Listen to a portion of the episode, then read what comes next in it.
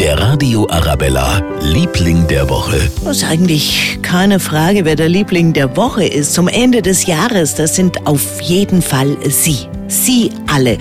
Danke, dass Sie Radio Arabella hören. Danke, dass Sie unsere echte Abwechslung genauso lieben wie wir. Und danke, dass Sie immer an uns denken. So viele haben uns an Weihnachten angerufen, Karten geschickt, für uns gebacken. Es ist einfach Schön, dass es sie gibt. Danke an alle, die das ganze Jahr über Blitzer und Staus melden, damit wir immer wissen, was los ist.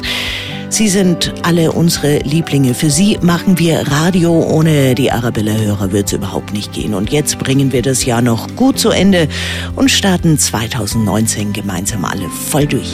Der Radio Arabella, Liebling der Woche.